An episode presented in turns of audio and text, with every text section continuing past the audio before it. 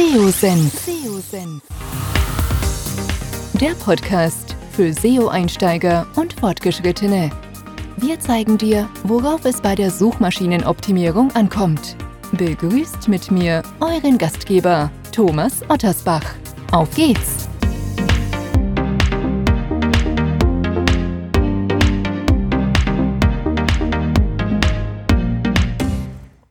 Ja, ich darf euch recht herzlich zu einer weiteren Podcast-Episode willkommen heißen. Ich habe Anfang des Jahres, glaube ich, war es, bereits eine Podcast-Episode mit dem Kai Spriestersbach rund um das Thema KI und Texte umgesetzt. Und gerade das Thema künstliche Intelligenz will aus meiner Bubble nicht verschwinden. Und wir selbst machen auch immer mal wieder Tests. Und ich glaube, es wird einfach auch noch mal Zeit, um so ein Update zu fahren. Und zwar freue ich mich, dass der Henrik Roth der CMO von Neuroflash ist, also auch ein Tool, mit dem man Texte via KI generieren kann. Dazu erfahren wir gleich noch mehr.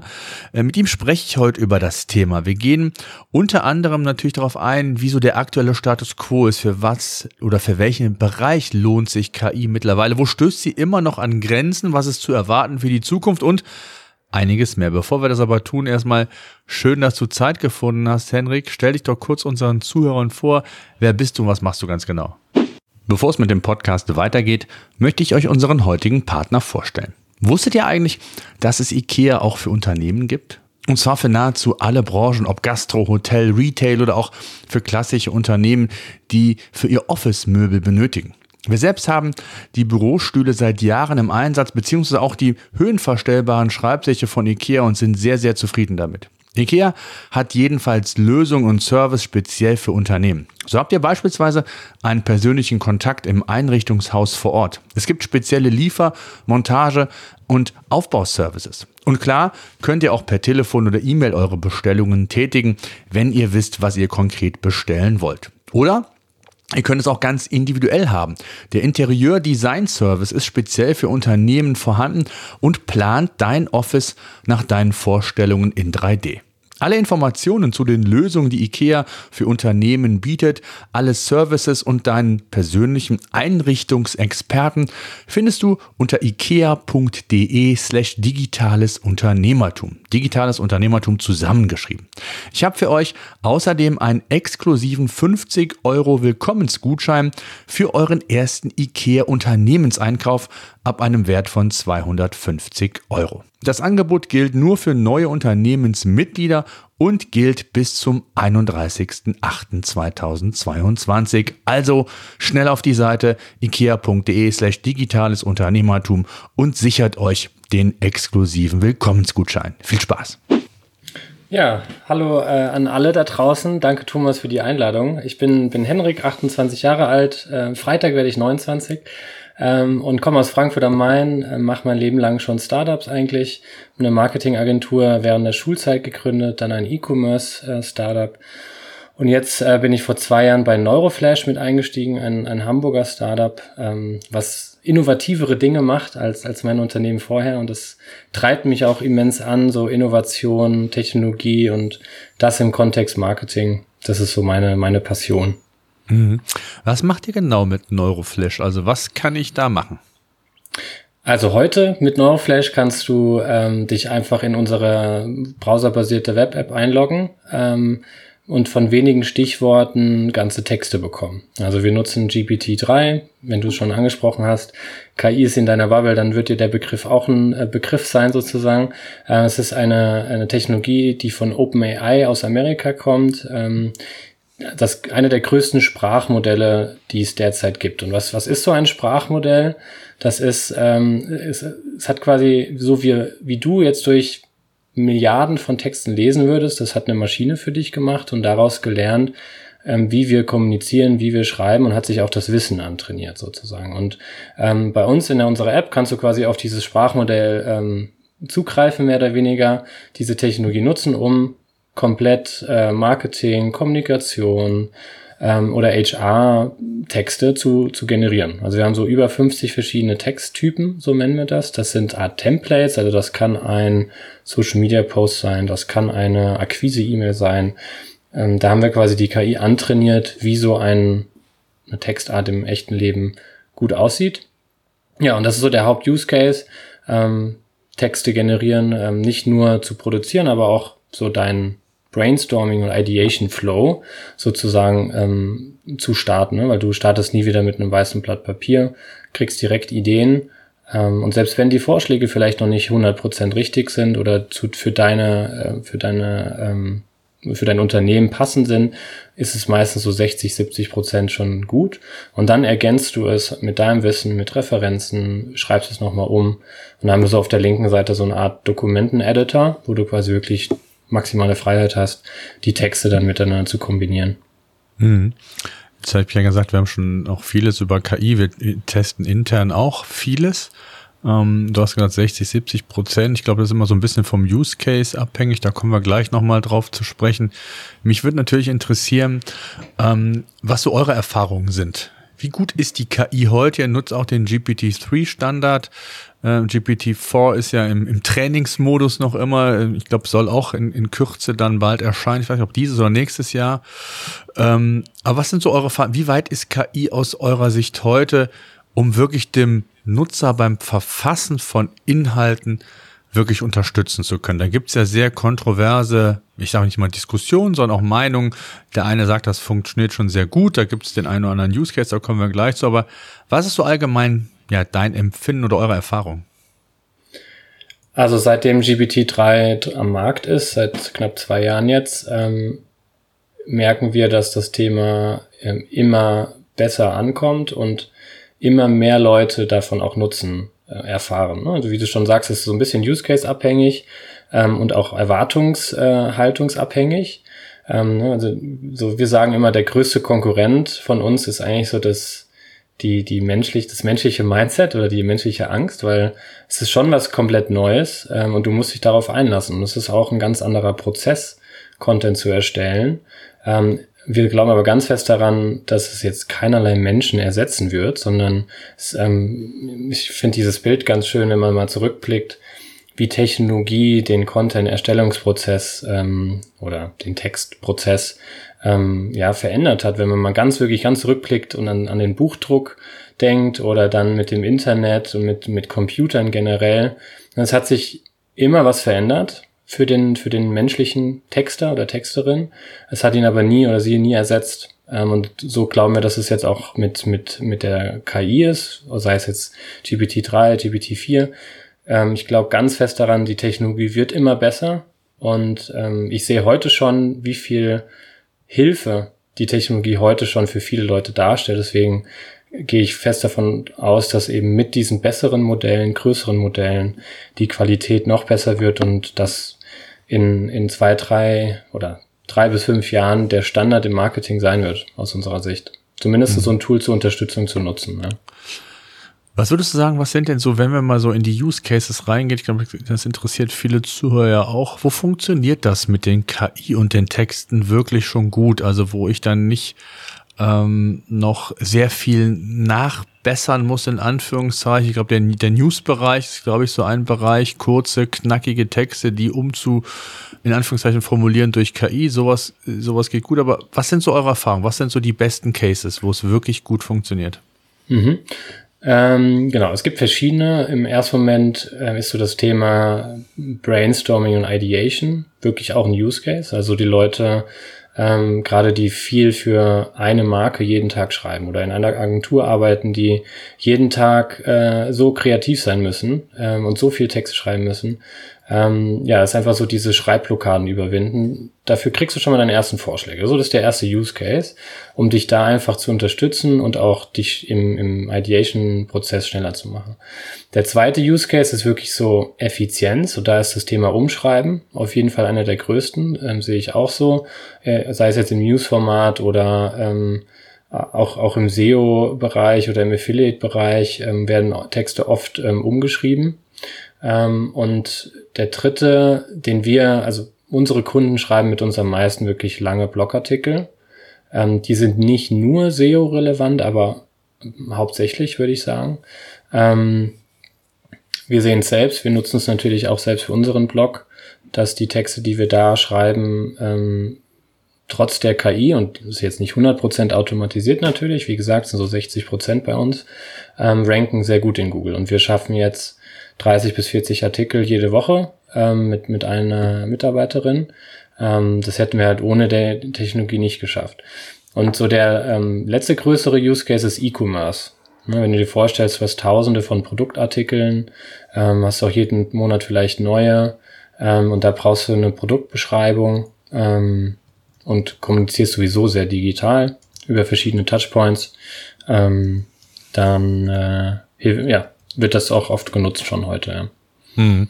Jetzt würde ich gerne mal so in ein paar Bereiche reingehen, weil die natürlich auch hm, insgesamt mich natürlich mega interessieren, als, als, als Software as a Service Anbieter für SEO und Content ist das natürlich für uns auch ein Thema. Jetzt ähm, sagtest du Recherche, lass uns doch da mal mit anfangen.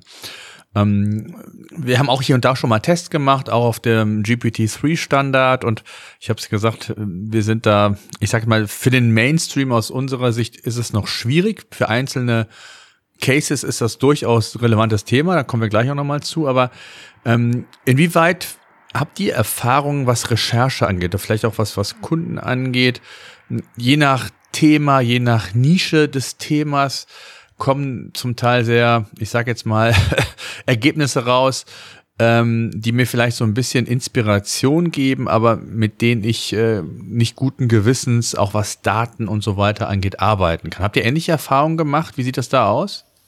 Genau, also wenn du an also ich habe ein Beispiel vielleicht sogar, das wird interessieren. Mhm. Wir haben einmal das Thema, sollten Artikel geschrieben werden zum Thema Alkohol und Bier. Mhm. Und ähm, wir haben nichts vorgegeben, sondern die KI hat selbst schreiben lassen. Und da kam unter anderem ein relativ langer Text raus, den wollten wir haben. Und da war ein Satz, dass Bier für Kinder gesund sei. Okay. so, okay. und äh, das zeigt, glaube ich, schon so ein paar Grenzen. Und ähm, jetzt ist es natürlich bei Bier und Alkohol die ähm, äh, Projektion auf äh, das Thema, inwieweit das wirklich relevant ist, inhaltlich sehr einfach. Aber jetzt gibt es natürlich auch Themen, die sind viel nischiger. Und dann hast du mir auch als, als ein Texter, Journalist, wie auch immer, ähm, der sich vielleicht mit so einem Thema gar nicht auskennt, muss sich ja auf bestimmte Dinge verlassen. Und das ist zumindest unserer Erfahrung nach, je nachdem, in welcher Nische man sich befindet, und deswegen sehe ich sie gar nicht so als Mainstream-Stand heute an, sehr schwierig zu sagen, ich krieg zwar einen Text, ich kann den als Rechercheobjekt quasi verwenden, darauf aufbauen, aber ich muss sehr aufpassen, inhaltlich, dass das auch alles stimmt und kann dem nicht immer nur blind vertrauen, sondern der Aufwand, ich weiß nicht, inwieweit mir das dann hilft, ähm, das alles zu recherchieren, je nachdem, der kann schon sehr groß sein. Ist das ein Ausnahmebeispiel, was ich jetzt hier hatte, oder habt ihr ähnliche Erfahrungen? Also äh, das äh, mit dem Alkohol ist gut für die Kids. Ähm, kann ich jetzt schwer einschätzen, was über welches Interface oder was für ein ähm, Texttyp ihr da ausgewählt hattet bei, bei GBT3. Ähm, das kommt schon sehr stark darauf an, wie du kannst ja dieses große Modell fine-tune. Ne? Du kannst ihm quasi Beispiele geben und anhand von wenigen Beispielen erkennt dann GBT3 schon, was du im Endeffekt haben möchtest. Und wenn du jetzt das Modell einfach nur ansprichst, schreibe mir einen langen Blogartikel zum Thema Bier und Alkohol, ähm, da bist du halt sehr breit unterwegs. Ne? Ähm, und ähm, aber genau das ist so die diese also ich würde trotzdem behaupten, dich hätte es in dem Moment schneller gemacht mit diesem Textvorschlag, als hättest du alles vom Scratch nochmal neu starten müssen. Ne? Du hättest ja einfach diesen Satz Bier ist gut für Kinder rauslöschen können. So ne. Ähm, und das meine ich mehr mit diesem Ideation-Part. Also du kannst zum Beispiel ganze Outlines generieren. Du kannst GBT3 fragen, was sind die meistgestellten Fragen zum Thema Alkohol und Bier. Ähm, du kannst dir ähm, Assoziationsideen zu dem Thema geben, Emotionen rund um das Thema. Also was, was assoziiert der Mensch negativ und positiv mit dem Thema, um einfach für dich oder auch so AIDA-Modelle, ne? Also was ist so, ein, so eine Line, die äh, ähm, quasi Aufmerksamkeit triggert, was steuert eher das Interesse, also so Denkmuster sozusagen. Da hilft es dir einfach immens im Ideation-Prozess. Ich glaube, worauf du gerade angesprochen hast, ist mehr so dieser SEO-Research-Prozess, ne? Also wie rank, also was für Keywords muss ich integrieren, was sind so SERP-Daten aus den top-rankenden Artikeln zu dem Keyword, für das ich ranken möchte. Da hast du vollkommen recht. Da ist ähm, da braucht es im Endeffekt ein professionelles SEO-Tool, ähm, um dir diese Daten zu liefern. Auch wenn du jetzt zum Beispiel sagen würdest, was sind die meistgestelltesten Fragen zum Thema ähm, Alkohol und Bier, bedeutet dann nicht, dass es wirklich die meistgestelltesten Fragen sind. Ne? Weil GPT-3 ist durch das Internet gegangen, 10% circa des Internets, also 300 Milliarden Wörter durchgelesen. Ähm, es hat jetzt aber nicht die Dateninformationen dahinter, ähm, dass jetzt 95 Prozent die, der Leute diese Frage gestellt haben zum Beispiel. Ne? Also ähm, long story short, wirklich handfeste ähm, SEO-Daten, Suchvolumen, SERP-Daten und so weiter muss, muss man sich wirklich von einem SEO-Tool ähm, anschauen. Und auch das Thema Faktencheck, also generell Wissen, musst du immer überprüfen. Genau, also ähm, Statistiken, ähm, wenn jetzt GPT-3 schreibt, die, die größte Stadt Deutschlands ist XY, musst du auch überprüfen. Weil daran, das ist das Besondere an GPT-3, ist, ähm, ist es äh, Unique Content, der da generiert wird. Aber dementsprechend gibt es so eine Art Random Factor hinter jeder Generierung. Und so kann es einfach passieren, dass GPT-3 aus einem Kontext eine Statistik nimmt und das mit dem anderen Kontext verwurstelt und dann aber die Gesamtinformation gar nicht mehr wahr ist. Ja.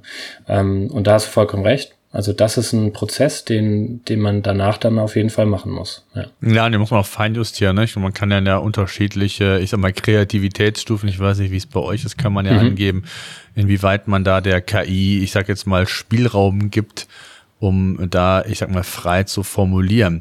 Ähm, was würdest du sagen? Ähm, du hast eben auch den Use Case E-Commerce, also Produkttexte generieren.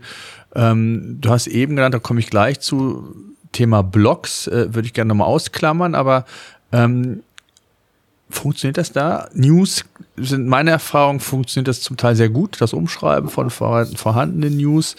Ähm, Im E-Commerce, wo siehst du da so einen Use Case, wo das wirklich schon gut funktioniert? Also wirklich Produktbeschreibung. Wenn du auf den Produktdetailseiten für tausende von solchen Seiten äh, einen Text brauchst und du hast vielleicht sowieso in deinem wahren Wirtschaftssystem schon grobe Produkteigenschaften oder so Bullet Points, die dir der Hersteller mitliefert oder die du so hast, oder du hast nur einen Produktnamen mit ein, zwei Keywords, ähm, da kannst du, ja, kriegst innerhalb von wenigen Sekunden die ganze Produktbeschreibung. Ähm, das ist so der Haupt-Use-Case im E-Commerce. Ähm, das, das Besondere finde ich am E-Commerce ist eben, dass es oft eben sehr digital kommuniziert und einfach verschiedene Touchpoints bedienen muss. Social Media, Performance Marketing, SEO. Deswegen ist für uns sind E-Commerce-Kunden eigentlich so einer der Hauptkunden, weil die einfach generell sehr digital kommunizieren. So, ja. Hm. Jetzt ähm, würde ich gerne mal auf das Thema Block eingehen. Wir haben eben ja gesagt, dass es zum Teil auf jeden Fall überprüfbar sein muss oder man sollte es überprüfen, die Inhalte. Ich sag mal so das Thema Zahlen, Daten, Fakten, ob das alles stimmt. Ähm, ich glaube, wir haben mal einen Kölner Dom eingegeben, da waren dann die, die Höhe des Kölner Doms nicht richtig. Also man muss da schon sehr vorsichtig sein. Würdest du sagen, dass ähm, eine KI, gerade was das Thema Texterstellung angeht, für informationelle Seiten, also redaktionelle Beiträge, Fachbeiträge, also alles das, was so das, ich sag mal, das Thema Blogs umfasst. Ja, wie gut funktioniert das? Und äh, ist da die KI und äh, wirklich schon gut für geeignet oder ist es wirklich, was du meintest, nur so ein, so ein Werkzeug, ein Hilfsmittel, um dann, ich sag mal, die, die relevanten Artikel, Fachbeiträge, wie auch immer, ähm, dann zu verfassen? Genau, also ich, ich würde jetzt, wenn, wenn du es jetzt eher unterstützend versus Vollautomatisierung, würde ich auf jeden Fall eher unterstützend sagen. Ähm, es ist auch so, dass sehr lange Texte auf einem Knopfdruck generier zu generieren funktioniert noch nicht, weil dann irgendwann die KI den Kontext verliert und Sachen mit einspielt, wo also in eine Richtung geht, wo du vielleicht gar nicht hingehen möchtest. Ähm, deswegen machen wir das so, dass es wirklich so bausteinartig funktioniert. Ne? Also du baust, du generierst dir den Titel, dann machst du eine Einleitungsparagraph, die ja auch oft immer einen ähnlichen Stil haben, dann hast du eine Outline generiert mit den Unterüberschriften und jeder H2 sozusagen, also jede Unterüberschrift kriegt dann einen Absatz, dann hast du noch einen Abschlussabsatz sozusagen. Ne? Und so baust du dir quasi deinen Blogartikel auf. Ähm, ich sage jetzt, wir haben jetzt zum Beispiel einen Artikel zu Dolly 2 geschrieben, ne? also dieses neueste Modell von OpenAI zum Thema Bildgenerierung. Ähm, da gibt es noch nicht viel Infos im Internet zu. Plus ist es auch ein sehr technisches Thema, was sehr viel recherchiert wurde von uns. Ähm, das ähm, haben wir wahrscheinlich haben wir nur fünf Prozent des Artikels mit unserer Software geschrieben. Dann gibt's aber Artikel so zu vielleicht Marketing-Themen, ähm, wo, wo wirklich der erste Vorschlag von Neuroflash kam, über dieses Baukastensystem sozusagen. Ähm, und dann ähm, die Vanessa im Endeffekt nochmal das Ganze überarbeitet hat und noch mit Quellen ergänzt hat und nochmal in eigenen Stil mit reingebracht hat. Und in der Situation würde ich schon sagen, dass, dass das sehr unterstützend wirkt. Ähm, also, long story short, ich glaube, es kommt hier wirklich auf das Thema an, auch wie so dein Blog normalerweise strukturiert ist. Interviewst du vielleicht eher Leute, baust du Quotes mit ein? Das sind alles so spezielle Formate, die die GPT-3 nicht wirklich gut kann. Es, es kann im Endeffekt deine Gedanken schnell zu Papier bringen, in Form von längeren oder kürzeren Absätzen. Ähm, aber so die, die Verbindungsarbeit in deinem Kopf, was muss in den Artikel, das muss, das ist dann eher auf deiner Seite.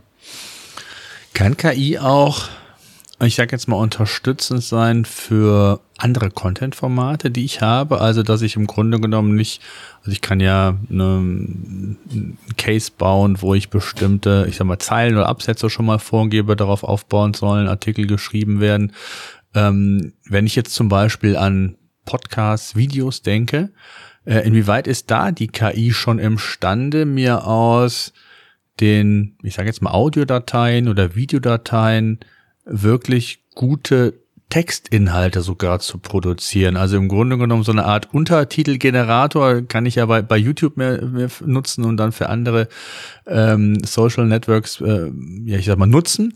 Ist das auch ein Case? Also wo man da auch schon durch die, ich sag mal, vorhandene äh, Sprache wirklich gute Ergebnisse anhand von KI nochmal mitbekommt, dass das vielleicht gar nicht so persönlich wirkt, sondern dass das nochmal überarbeitet wird. Ist das ein Case eigentlich?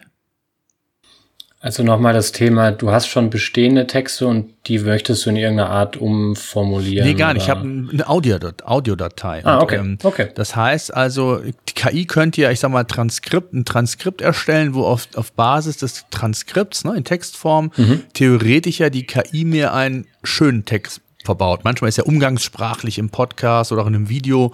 Ähm, ist das eigentlich ein Case? Fällt mir gerade auf. Ist, äh, ja, da sprichst ist du gar nicht so weit weg, oder? Also Total, da sprichst du was super Spannendes an. Ich glaube, das ist so die, ähm, das, das passiert gerade schon äh, viel, aber wirklich so in, in den Techie rein. Aber ich glaube, so in, in wenigen Monaten entstehen hier ganze ja, Workflows oder automatisierte Prozesse. Also äh, mal so ein Fun-Projekt äh, wäre zum Beispiel, ähm, du, du ähm, lässt ähm, synthetisch zum Beispiel Newsartikel vorlesen oder die mit KI ähm, zusammenfassen. Dann lässt du die synthetisch aufnehmen mit ähm, auch mit einer KI, die das quasi vorliest und dann schickst du das direkt an die Spotify API und produzierst damit den KI generierten Podcast zum Beispiel. Mhm. Ähm, auf anderer Seite kannst du natürlich genauso machen. Du hast ein Transkript, ähm, lässt es zusammenfassen von der KI, schreibst es vielleicht noch mal ein bisschen um. Ähm, produzierst daraus die Show Notes für einen Podcast. Ähm, genau. Und ich glaube, das ist su super spannend, ähm, das Ganze dann in so verschiedenen Workflows einzubetten, ja. Hm. Jetzt würde ich gerne noch mal so ein bisschen auch auf das Thema Blog-Fachbeiträge noch mal zurück. Ähm, das ist immer sehr wichtig, gerade ja Inhalte, die ich auf der eigenen Webseite publiziere. Klar schreibe ich Texte, wissen wir alle, in erster Linie für die Zielgruppe. Aber auf der anderen Seite sollen die Texte ja auch Sichtbarkeit aufbauen. Da sind wir natürlich sehr schnell bei uns in Deutschland beim Thema Google. Ähm, du hast eben schon mal gesagt, da gibt's Grenzen, aber wo siehst du diese Grenzen? Also für was kann ich wirklich diese KI-generierten Texte, und da gibt's ja ganz viele, ich würde es ja fast schon sagen, Mythen da draußen, dass man irgendwann einen Texter ersetzen kann, der auf SEO-relevante Kriterien zurückgreifen sollte, wo verschiedene, ich sag mal, Content-Formate gefragt sind, wo bestimmte Fragen zu einem Thema als relevant eingestuft werden. Du hast eben gesagt, dass man, dass man Fragen halt schon identifizieren kann, aber es geht ja darum, nicht zu ermitteln, auch das hast du ja gesagt, dass die KI nicht sagen kann, das sind die am häufigsten verwendeten Fragen, sondern es geht ja letztendlich auch darum, ähm, die wirklich wichtigen Fragen zu identifizieren, die auf meine Suchanfrage, ne, den, den Suchintent befriedigen im, im, im Bereich SEO, auch wirklich passen. Wie gut geht das oder kannst du da dem einen oder anderen doch den Zahn ziehen, dass das heutzutage noch nicht möglich ist?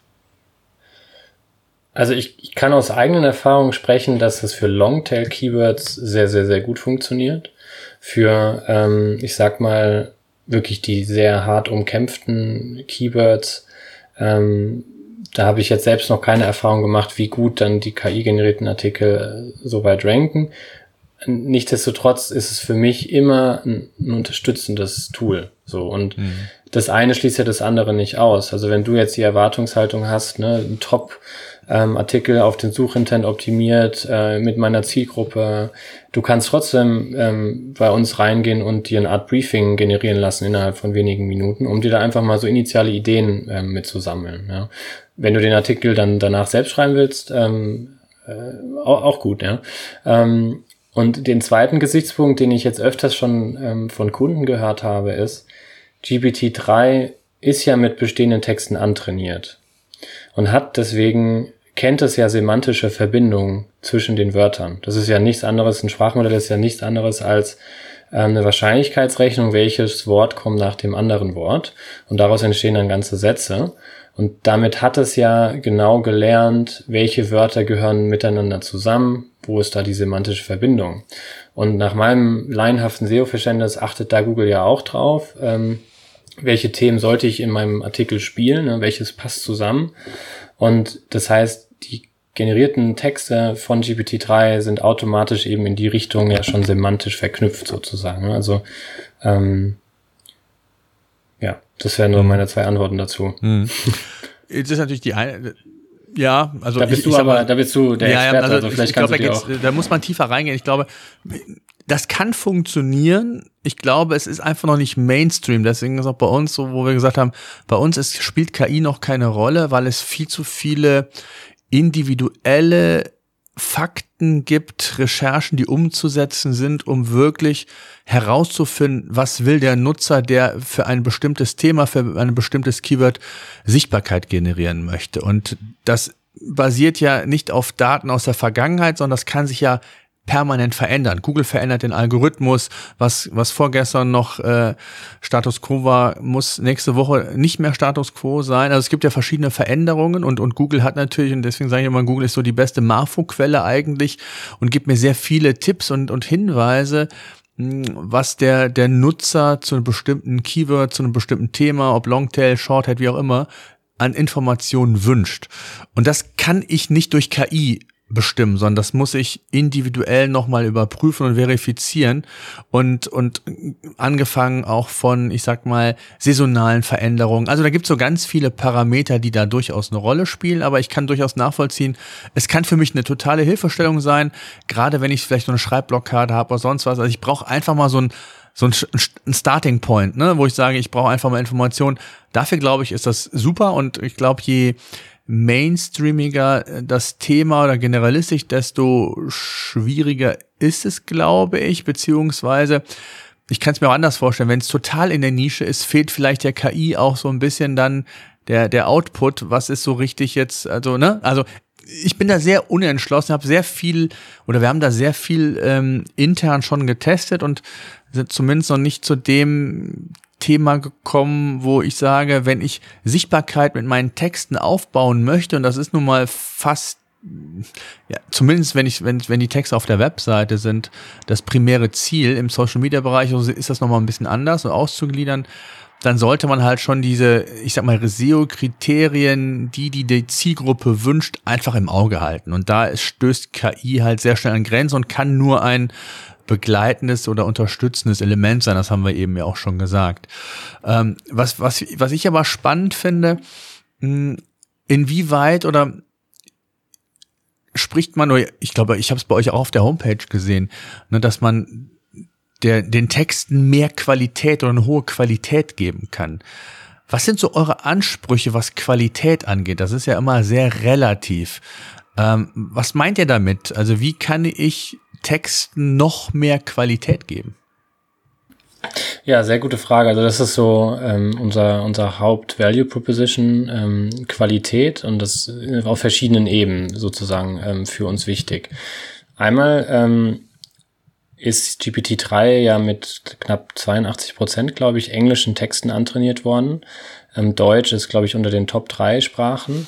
Ähm, aber wenn du jetzt zum Beispiel nur das Modell fragen würdest, what's your favorite soccer club?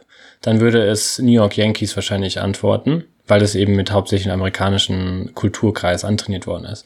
Ähm, und das Besondere bei uns ist eben, dass wir mit GPT-3 direkt auf Deutsch kommunizieren. Deswegen die Texte, die auch zurückkommen, eine, eine viel höhere Qualität haben als unsere Marktbegleiter auf Deutsch. Ähm, also US-Tools gibt es ja einige, die übersetzen das dann, die generieren Englisch, also dein deutsches Briefing über auf Englisch, dann wieder auf Englisch und dann zurück auf Deutsch. Dadurch geht viel Qualität verloren. Das heißt einmal diese KI-generierten Texte auf Deutsch. Das ist so der erste Qualitätsfaktor. Messen wir kontinuierlich mit, mit Kundenstimmen und auch mit, mit ähm, unabhängigen Copywritern. Da haben wir quasi so einen Qualitätscheck-Prozess im Hintergrund. Und dann ist der zweite Hebel, ähm, aber auch im Endeffekt nochmal, ich, ich nenne es immer Filter, weil ähm, wenn du jetzt ein Briefing eingibst bei uns mit ein paar Keywords, dann werden im Hintergrund viele verschiedene Varianten ähm, generiert. Du siehst dann aber zum Beispiel nur die besten drei sozusagen. Ne? Und so ist quasi die, die wahrnehmende ähm, Qualität für dich viel höher und du brauchst auch, verbrauchst viel weniger Zeit, durch verschiedene Varianten durchlesen zu müssen, um dann die beste auszuwählen. Und ähm, ja, so versuchen wir eben den Nutzer es möglichst leicht zu machen, genau den Text ähm, zu bekommen. Also wir können zum Beispiel auch so Filter einstellen, dass der Text, ähm, der oben angezeigt wird, der neu generiert worden ist, möglichst hoch äh, überzeugend wirkt. Also wir haben da noch gewisse so Sentiment-Analysen im Hintergrund, die dann nochmal eine Art Text rated, wie gut er ist. Auch gerade so, es hat viel mit Neuromarketing zu tun. Trifft er auch genau dein Thema des Briefings? Also ist der Kontext genau richtig? Ähm, um, um damit quasi dir dann nur die, die meist relevantesten Texte anzuzeigen. Ja. Mhm. Aber würdest du sagen, ist denn das, was ich sag mal GPT-3 gerade jetzt auf Deutsch auch, ich sag mal, ähm, gelernt hat, ist das schon ausreichend, um wirklich auch gute Inhalte zu haben? Du hast eben gesagt, englischsprachige Texte funktionieren in der Regel besser. Ähm, ist das wirklich schon die Qualität, die man sich da wünscht oder kennst du sogar, es gibt da glaube ich einige Anbieter, die versuchen das jetzt auch auf Deutsch, äh, auf Deutsch zu fokussieren, was, was mhm. KI angeht oder das, das, das Anlernen von, von en, entsprechenden ähm, Algorithmen. Ähm, was, wo stehen wir da und wo ist da so der Status quo aus deiner Sicht? Ja, spannende Frage. Also du hast wahrscheinlich Aleph Alpha gemeint, die sitzen in Karlsruhe, ja. glaube ich. Ja, ähm, versuchen das ja viel mit deutschen Daten, ne? Ja, viel mit europäischen Modellen. Also die wollen ja. sich so an die Hauptsprachen in Europa fokussieren. Genau. Mhm. Ähm, äh, zu, aber vielleicht nochmal dein, deine erste Frage. Ähm, ich, also ist es ähm, unausweichlich zu sagen, dass englische Texte über GPT-3 besser sind als deutsche, einfach weil die Daten ähm, Grundteil, also die, die, die Grundlage viel größer ist. Ähm, das heißt, da wird es perspektivisch auf jeden Fall eine Verbesserung geben, wobei es halt tendenziell auch mehr englische Texte im Internet gibt als deutsche, ne, weil es einfach mehr Leute sprechen und mehr Leute kreieren.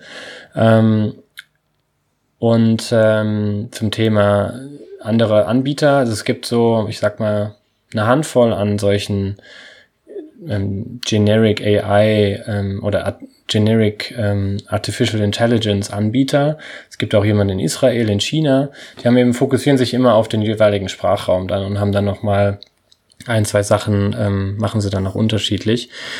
Wir sehen aber bisher niemanden, der wirklich an die Qualität von GPT-3 rankommt. Ähm, wir haben mhm. schon mit Aleph Alpha mal gesprochen, ähm, würden da super gerne natürlich auch einen Local äh, Player ähm, bevorzugen. Ähm, aber da ist, hat, muss man leider echt sagen, OpenAI aus unserer Sicht zumindestens noch einen Vorsprung, was, was die Qualität angeht. Ja. ja, man muss vor allen Dingen, darf man nicht vergessen, das ist ja ein Riesenaufwand. Ne? Also das ja, erstmal zu scannen, dass die die entsprechenden Learnings umzusetzen und das geht ja über Jahre. Ne? Ich weiß jetzt gar nicht, wie ich glaube, der GPT-3 ist von Basis 2019, 18, weißt du, glaube ich, besser. Ich glaube 19, ja. Ja, irgendwie so. So, das heißt, ähm, der GPT-4, der in, im Training quasi ist, äh, der kommt jetzt irgendwann, ja, ob äh, kurzfristig, ich weiß kein genaues Datum. Weißt du ein genaues Datum, wann das kommen soll? Leider nicht, aber ähm, also Ende des Jahres war mein letzter Stand, ja.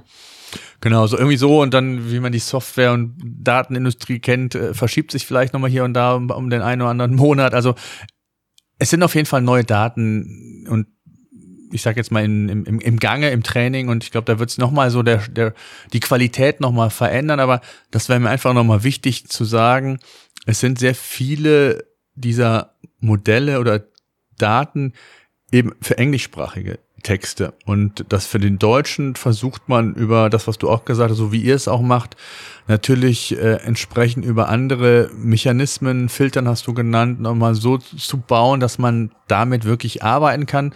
Für uns die Wunschvorstellung, wenn es dann wirklich einen Local Player mal geben würde, ich weiß gar nicht, ob das realistisch ist, Du hast gesagt, Aleph Alpha hast du zum Beispiel genannt, ähm, das als Europä aus der europäischen Brille zu sehen, ist, glaube ich, ähm, ja, realistisch, aber auch extrem teuer und, und, und intensiv, ne, um das wirklich zu realisieren.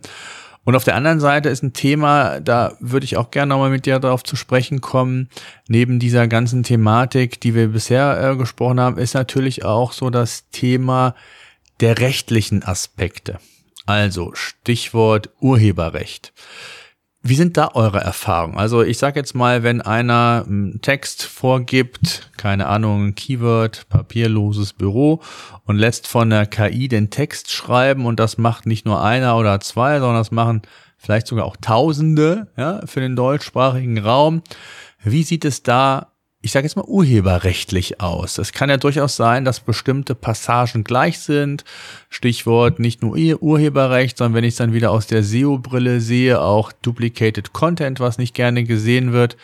Wie ist so da der aktuelle Status aus deiner Sicht? Ja, also es wird, ist eine der meistgefragtesten Fragen auf jeden Fall von unseren Kunden, gerade aus Deutschland.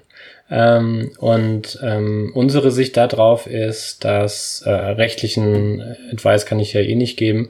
Ähm, aber es ist wohl so, dass sobald du, also wenn du einen komplett KI-generierten Text, ohne ihn zu verändern, nutzen würdest und veröffentlichen würdest, könntest du ihn nicht schützen lassen urheberrechtlich. Sobald du den Text aber anpasst, ähm, ergänzt, miteinander kombinierst, dann ähm, ist es wohl so, dass es deinem Urheberrecht äh, quasi unterliegt. Ja? Und jeder Text, der bei uns generiert wird, ähm, da haben wir kein Recht dran, sondern das Recht, äh, also Urheberrecht liegt da beim Kunden. Wenn es ums Thema Umschreiben geht von bestehenden Texten, ich glaube, das ist nochmal so ein bisschen so ein, so ein ähm, Spezialfall. Da da kenne ich mich ehrlich gesagt jetzt gar nicht gut aus. Ich glaube, da geht es so ein bisschen um, wie stark du ihn umschreibst. Also da muss man schon aufpassen. Ähm, Thema Duplicated Content ähm, ist ja das Besondere, was ich vorhin beschrieben hatte mit diesem Randomness-Faktor und wo du dann meintest, man kann ja die Kreativität einstellen.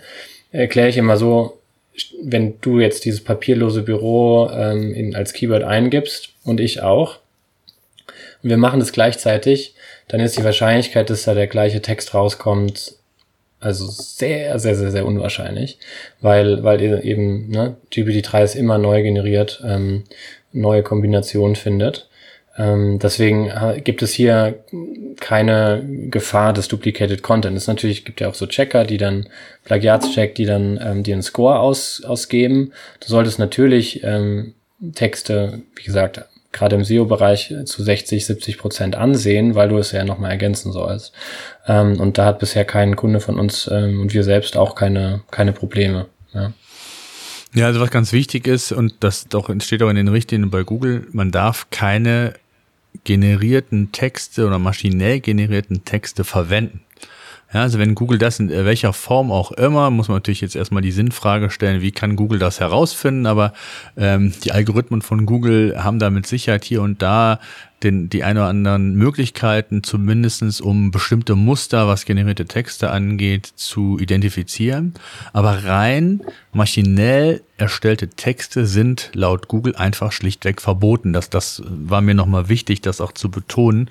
Also äh, unabhängig davon, ob die Qualität da ist, das, was du gesagt hast, dass es eigentlich nochmal ein Text nochmal angefasst werden sollte aus verschiedensten Gründen. Die haben wir eben ja auch schon mal beleuchtet, dass die Recherche alleine über KI nicht ausreichend ist, sondern wenn man das dann ähm, wirklich über Sichtbarkeitsentwicklung auch aufbauen möchte bei Google, dann gibt's halt noch ein paar andere Parameter, die es zu berücksichtigen gilt.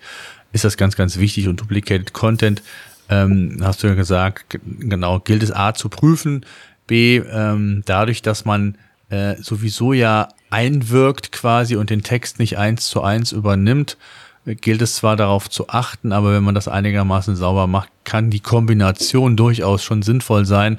Es ist nur wichtig, dass man das entsprechend berücksichtigt. Ne? Ja, ja, total.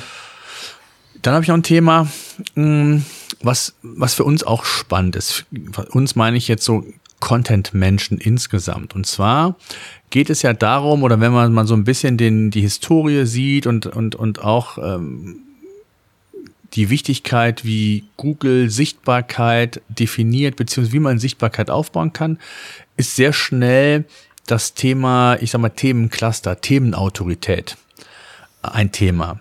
Inwieweit kann mir KI hier helfen? Also, um ähnliche Themen zu finden, um so eine Grundlage zu haben. Also ich sag mal, normalerweise habe ich ja eine Keyword-Recherche, ich gucke, was sind für Potenziale vorhanden und, und dann gibt's bestimmte, hm, ich sag mal, Werkzeuge, Kriterien, um zu überprüfen, inwieweit eine Themenautorität vorhanden ist, beziehungsweise man aufbauen kann mit bestimmten ähnlichen Begriffen, Keywords, wie auch immer. Inwieweit kann mir da ja, ein KI-Tool helfen, um, um noch mehr, ich sag mal, Breite, noch mehr ähm, den Blick für die Themenbreite zu bekommen? Mhm. Ähm, da wäre meine Antwort, dass es eher so im Ideation-Prozess dir helfen kann. Also du könntest zum Beispiel ähm, das Thema Assoziation oder semantische Verbindung, das ist ja nichts anderes als, als mhm. Themencluster. Ne?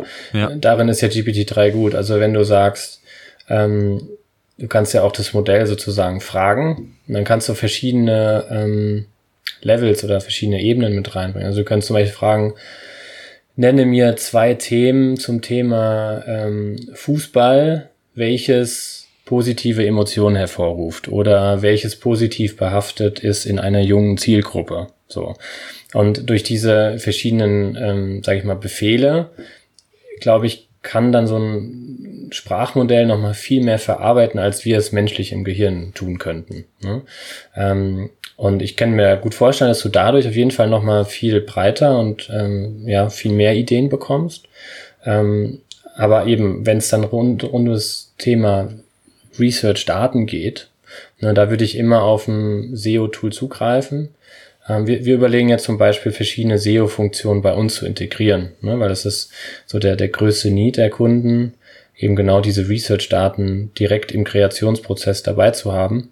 Ähm, und ich glaube, da wird KI jetzt langfristig diese Research-Tool nicht ersetzen, sondern das sind einfach zwei Sachen, die sich gegenseitig unterstützen.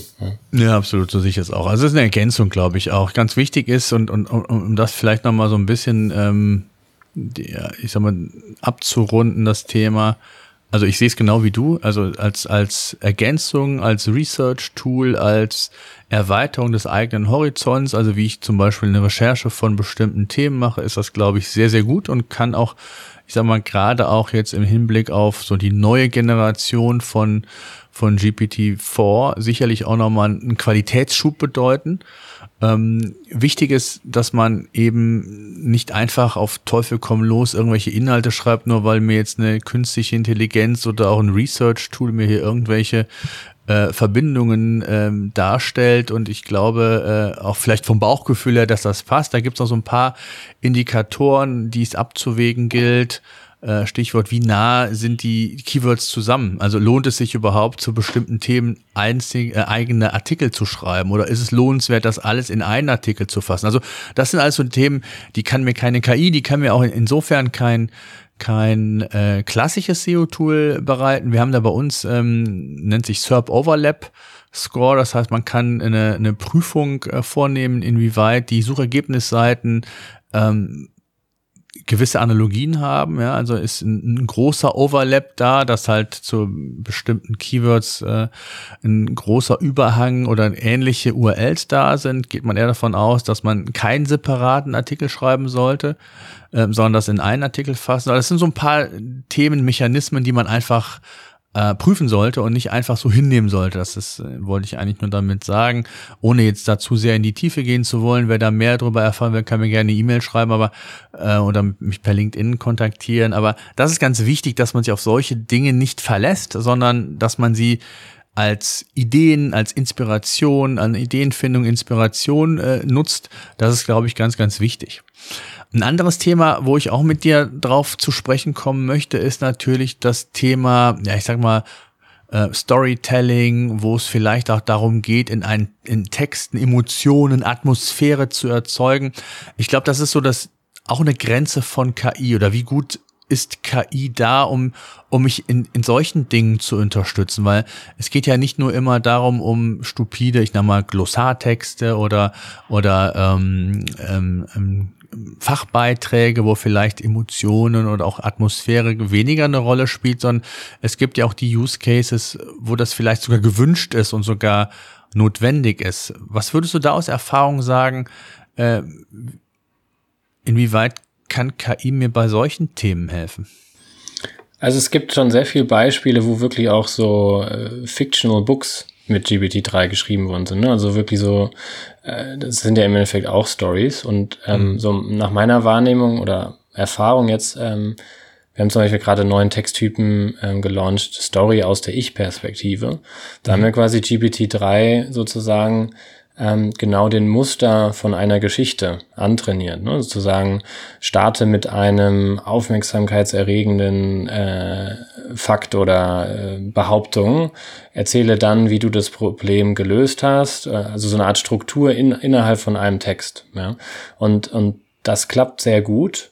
Ähm, ich, wo ich dir recht geben würde, dass es so ein bisschen schwieriger ist als jetzt ein rein deskriptiver Text, ist halt einfach, dass dieses Thema Storytelling sehr, sehr subjektiv ist und jeder da einen anderen Ansatz hat. Ne? Und ähm, da halt die KI zu lenken, das ist noch relativ schwierig. Ähm, vor allen Dingen bedarf es sehr viel, ähm, sage ich mal, Education vom Nutzer, ne? weil dieser Prozess, wie spreche ich denn jetzt, wie sollte mein Briefing denn eigentlich aussehen, das ist ein ganz neuer. Und ähm, so wie wir zwar jetzt damit vielleicht schon Erfahrung gesammelt haben und genau wissen, ähm, okay, wenn wir jetzt hier ein ähm, nicht prägnantes Keyword oder kein präzises Keyword eingeben, dann sind die Ergebnisse vielleicht auch sehr breit. Aber wenn wir jetzt ein sehr präzises Keyword reinschreiben, dann werden die Ergebnisse auch genau diese Details aufnehmen. Das, das wissen die Leute ja nicht per se. So und, und ich glaube, da bedarf es sehr viel ja, Nutzer ähm, Education. Aber dann würde ich sagen, ähm, geht das auch.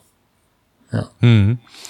Was mich mal interessieren würde, ich sage jetzt mal, wenn man euer Tool sich anschaut, es gibt ja auch noch ein paar Wettbewerber, ähm, die greifen ja alle auf den gleichen Standard zu, zumindestens die meisten. Wie differenzieren die sich denn oder ihr euch überhaupt? Also was könnt ihr anders machen, besser machen? Du hast eben, glaube ich, von dem einen oder anderen Filter schon gesprochen, den man vielleicht da nochmal drüber laufen kann, um, um, um eine bessere Qualität, bessere Ergebnisse zu erzielen. Aber äh, wenn du jetzt mal pitchen müsstest, ähm, was macht ihr besser als andere und warum ähm, ist es wichtig, äh, zwar den gleichen Standard zu haben, aber dann über den Tellerrand auch nochmal zu blicken, um vielleicht andere Ergebnisse zu, bekommen? Ja, sehr, sehr, sehr berechtigte Frage. Ähm, ich, ich sehe da verschiedene Routen, ähm, wie, wie quasi so eine im Endeffekt jetzt Open Source Technologie, wie sich damit trotzdem Tools differenzieren können. Auf der einen Seite ist es ähm, der, der Fokus auf einen speziellen ähm, Use Case oder Nische. Also ich sag mal, es gibt zum Beispiel auch wirklich Player, die nur auf ähm, fiktive, äh, non-fictional Copywriting zum Beispiel gehen, also die jetzt wirklich in Richtung Film, Transkripte und so weiter gehen. Dann gibt es Player, die vielleicht in Richtung Marketing und Kommunikation sehr stark sind oder manche, die wirklich im Sales-Bereich sehr stark sind. Ähm, also dieser Fokus auf eine gewisse Industrie. Dann die, das Thema Integrierbarkeit. Also wir schauen uns ähm, eben gerade an, wie wir möglichst integriert in einem Workflow des Nutzers sein können, sei es jetzt über Plugins, sei es über eine Chrome Extension. Ähm, das ist so der eine Pfad. Der andere Pfad ist, dass du ein Tool baust, ähm, wo quasi alle anderen Tools mit integriert werden. Ne? Also so ein ähm, Schweizer Taschenmesser sozusagen. Und darüber kannst du, glaube ich, trotz dieser sehr generischen Technologie mittlerweile dich differenzieren. Ähm, wo wir, in welche Route wir einschlagen, kann ich dir tatsächlich heute noch gar nicht so per se sagen. Wir schauen uns da halt sehr viel Nutzerfeedback ähm, an. Was ich auf jeden Fall ähm, sagen kann, was so unser wirklich Haupt-USP ist, ähm, die Karte spielen wir tatsächlich gerade noch gar nicht. ähm, ist eine Technologie, die wir vor dem KI-Texter ähm, ja selbst entwickelt haben eigentlich. Deswegen Neuroflash ist ja schon vier Jahre alt. Davor haben wir ähm, im Endeffekt selbst ähm, solche Assoziations- und Sprachmodelle aufgebaut, ähm, um vorherzusagen, was denkst du bewusst und unterbewusst, wenn du gewisse Texte liest. Also es hat sehr viel mit Neuromarketing zu tun.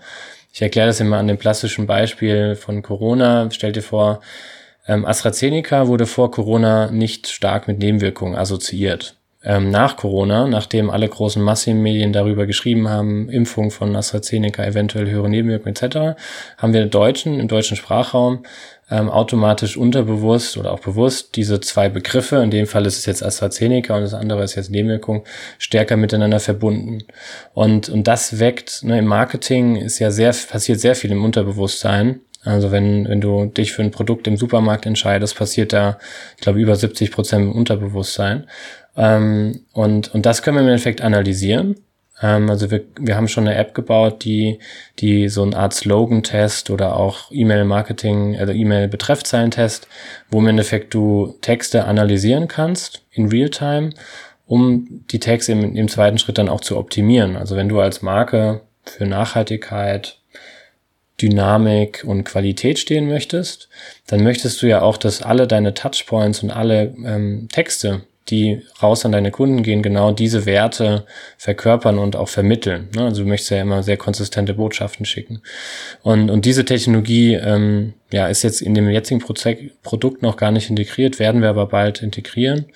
Und das ist so unser USP, dass wir quasi nicht nur irgendwelche Texte sozusagen schreiben können, sondern, oder nicht nur Texte, die du mit dem Briefing erwartest, sondern eben auch dir in der Entscheidungsfindung helfen können, welches dieser Texte, die die KI dir jetzt da geschrieben hat, und das wird in der Zukunft noch mehr und noch schneller gehen, ähm, die dann eben bei dieser Entscheidungsfindung helfen, welcher Text ist jetzt für meine Zielgruppe, für meine Marke oder für mein Produkt denn jetzt der bessere.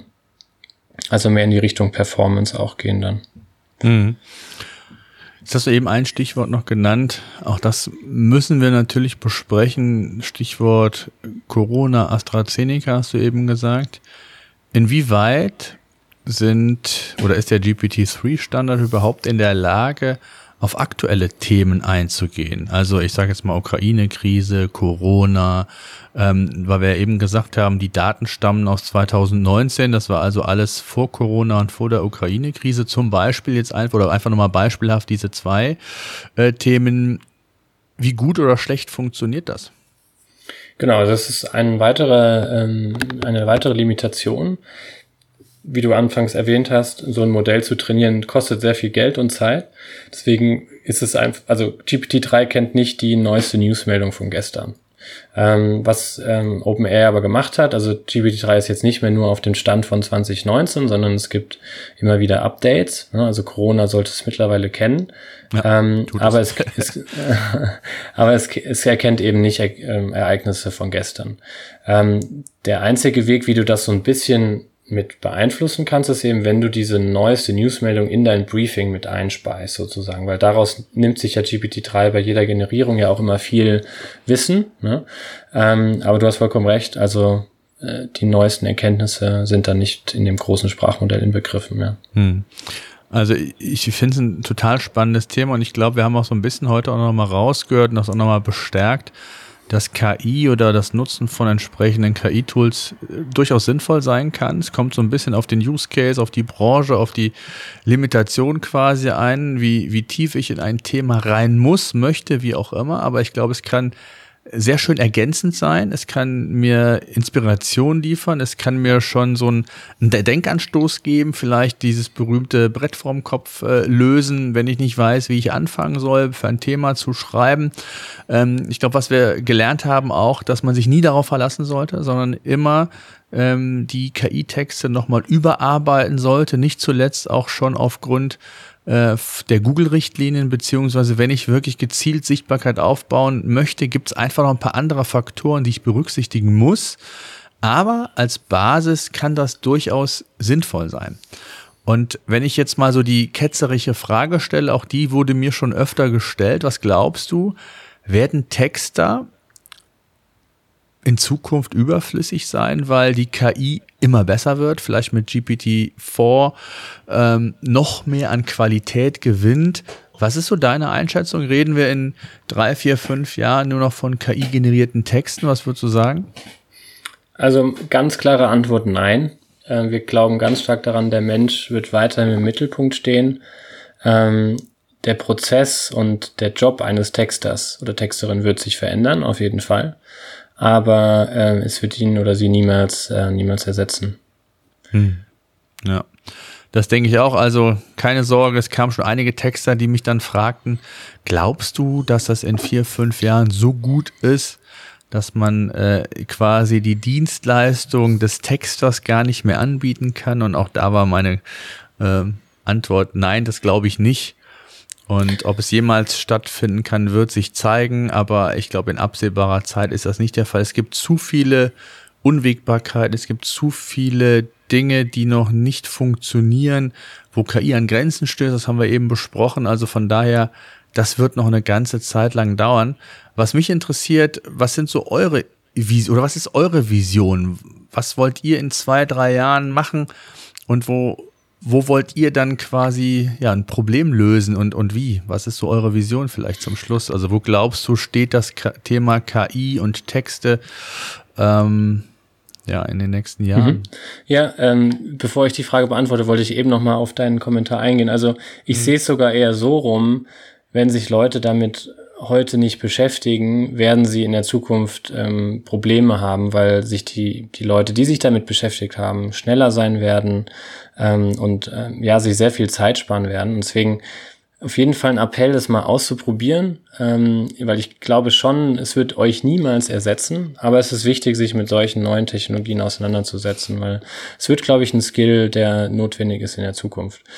Ähm, auf der anderen Seite, was du auch angesprochen hast, ähm, wird Text der Arbeit ähm, überhaupt noch gebraucht? Auf jeden Fall.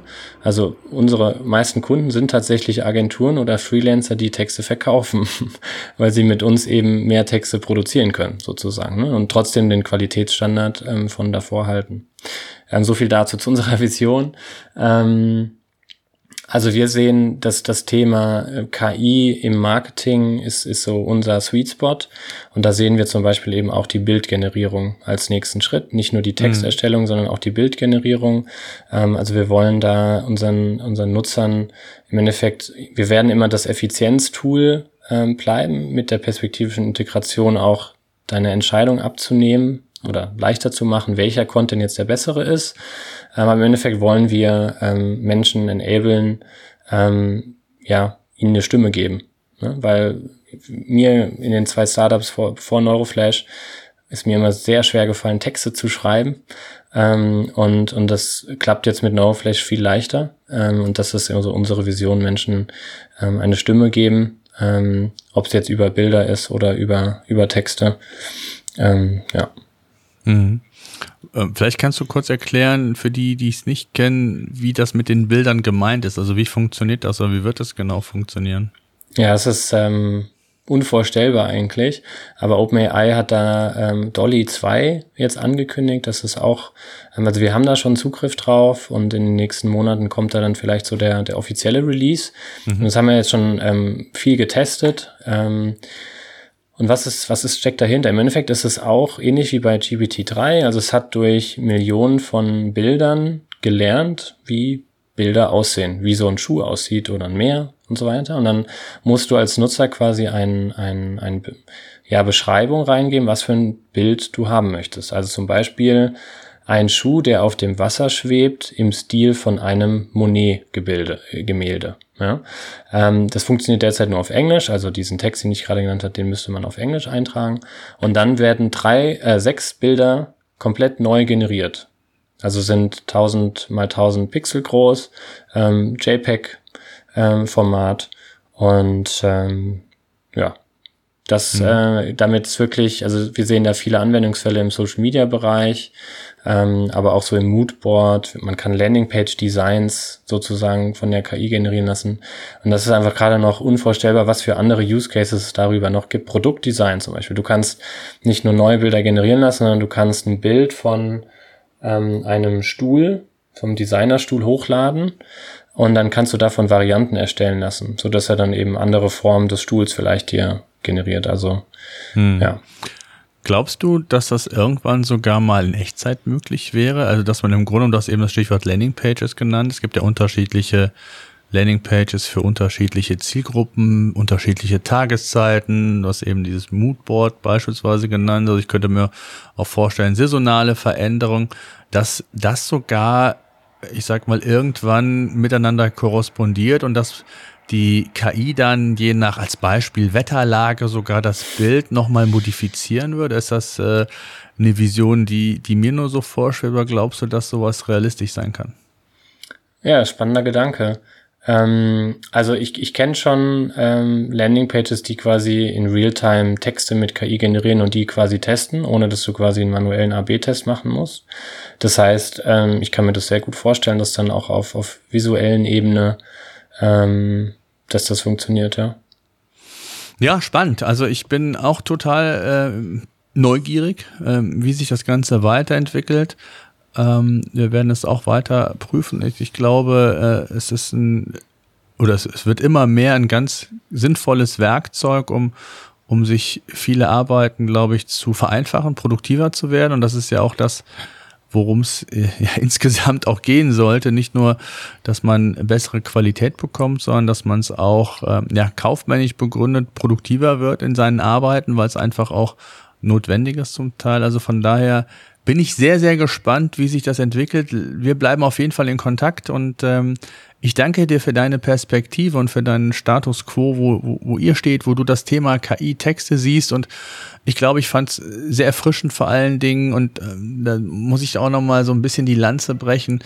Die, die ein oder andere ist immer Posting in der LinkedIn-Bubble, wo es dann geht, ja, wir sind Anbieter von KI-generierten Texten und das funktioniert zu 100 Prozent KI gesteuert. Also ja, also ich glaube, wir haben heute ausführlich darüber gesprochen, wie das ganze Thema zu sehen ist und wer sich da hundertprozentig drauf verlässt, glaube ich, der wird keinen Spaß haben, der wird keine gute Qualität liefern können, der wird das auch nicht guten Gewissens machen können. So hoffe ich, dass ihr das auf jeden Fall mitgenommen habt und ich danke dir für deine Zeit und äh, bleibt alle gesund. Danke.